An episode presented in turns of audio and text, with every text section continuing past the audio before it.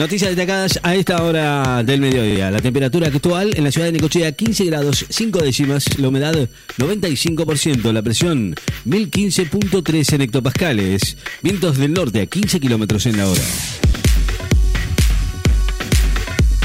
El gobierno observará exportaciones de frigoríficos que no cumplan los precios de cortes cuidados.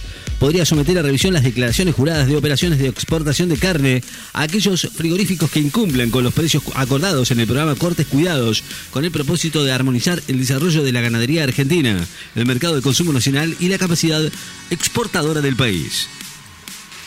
Lewandowski recibió una oferta de 8 millones de euros por año del Barcelona.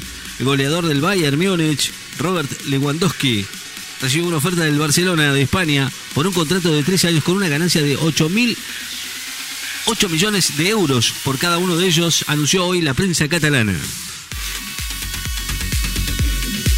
El Reino Unido sanciona a las hijas de Putin y Japón a la Unión Europea suman castigos a Rusia por la invasión. Nuevas sanciones se agregaron hoy por parte de la Unión Europea, Reino Unido y Japón contra Rusia en represalia por la invasión a Ucrania, que completan el inédito paquete de penalidades lanzado contra el Kremlin por varias potencias occidentales. Incluyen a las hijas del presidente Vladimir Putin y del canciller Sergei Lavrov. Tres detenidos acusados de estafas por casi 5 millones con tarjetas falsas. Tres personas acusadas de integrar una banda dedicada a la clonación de tarjetas de crédito y débito a las que se les atribuye haber cometido estafas por cerca de 5 millones de pesos. Fueron detenidos al cabo de varios allanamientos en el barrio porteño de San Nicolás y en la localidad bonaerense de Wilde, en lo que se secuestraron más de 700 plásticos adulterados de distintas entidades bancarias.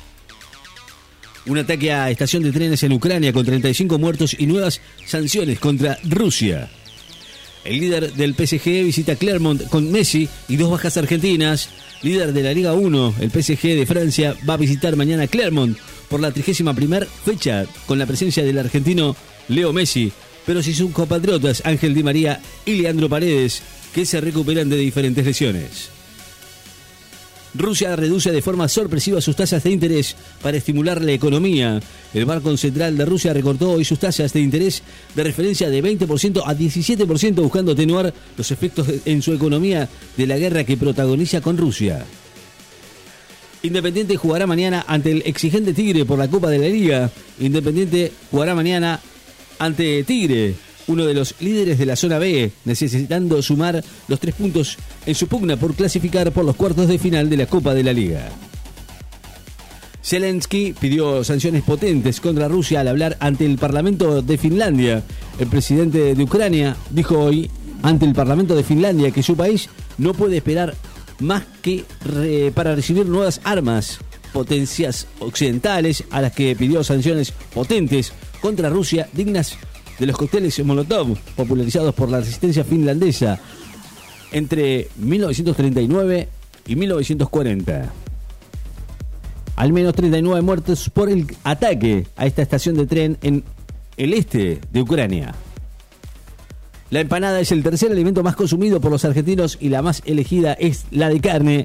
La empanada, el tercer alimento más consumido en Argentina, hoy es el día y el relleno predilecto es el de carne según el ranking realizado por la Asociación de Propietarios de Pizzerías y Casas de Empanadas, al celebrarse hoy el Día Internacional de esta comida tan popular en el país y con singularidades de acuerdo a las regiones donde se elaboran.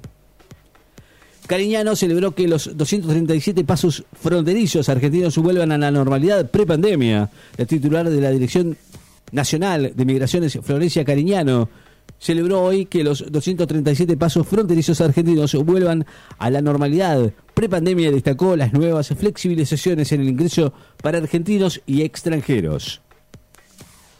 Organizaciones sociales acusaron al gobierno de Rodríguez Larreta de hipócrita y demagógico.